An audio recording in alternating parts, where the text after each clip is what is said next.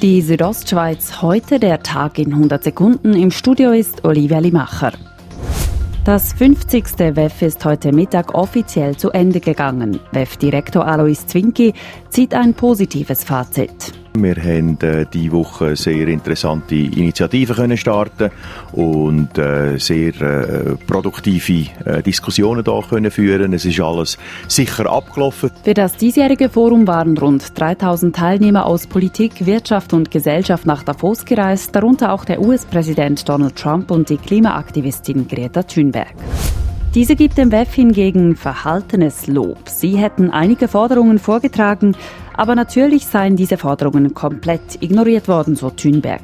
We had a few demands for this WEF uh, and of course those demands have been completely ignored, but we expected nothing less. Nach vielen Worten müssten jetzt Taten folgen, so Thünberg. Die Bündner Regierung unterstreicht nach der Woche die volkswirtschaftliche Bedeutung des Treffens. Regierungsrat Markus Gaduff verwies in einer Mitteilung auf eine Studie der Hochschule St. Gallen.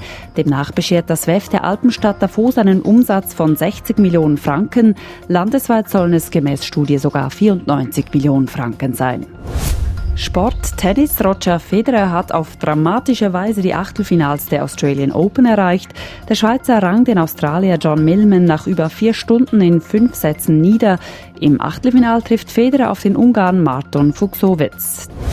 Die Südostschweiz heute, der Tag in 100 Sekunden, auch als Podcast erhältlich.